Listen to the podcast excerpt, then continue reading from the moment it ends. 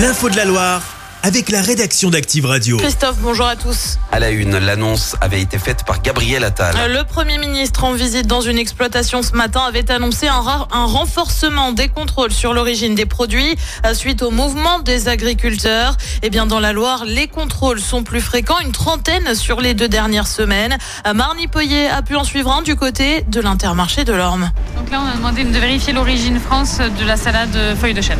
L'intermarché de l'Orme a passé son contrôle sans encombre. Suite aux demandes du Premier ministre, la DDPP est passée de 50 contrôles en 2023 à 30 contrôles ces deux dernières semaines.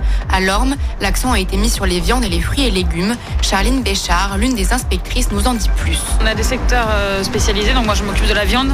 On a mis un accent euh, sur euh, ces produits-là parce que ben, on est quand même dans un département assez rural, on va dire, où il y a du produit local. Lorsque les origines des produits sont fausses, c'est aux enquêteurs de choisir une réponse adaptée avec plusieurs options possibles. On peut partir sur des suites pédagogiques qui sont euh, des avertissements et après on peut partir aussi sur des suites euh, pénales, donc un procès verbal. Et après on peut aussi euh, faire des mesures de police administrative. Donc là on enjoint le professionnel de se mettre en conformité dans un délai imparti. Dans le cas de l'intermarché de l'Orme, la traçabilité concernant l'origine des produits a été saluée par la DDPP. Et les infos sont à retrouver sur activeradio.com. C'est dans ce contexte que des lots de confits de canard ou encore des poudrillettes sont rappelés informations communiquées par le site Rappel Conso. En cause un possible risque de botulisme. Ça concerne notamment des produits vendus chez nous, mais aussi dans les départements voisins. Il ne faut pas consommer le produit et contacter le service consommateur. Ils ont été écroués. Euh, deux hommes ont été mis en examen soupçonnés de tentative de meurtre. Les faits remontent à novembre dernier du côté de Lorette. Euh, deux personnes armées ont braqué un entrepreneur chez lui. Une bagarre éclate et les deux hommes sont finalement mis en fuite.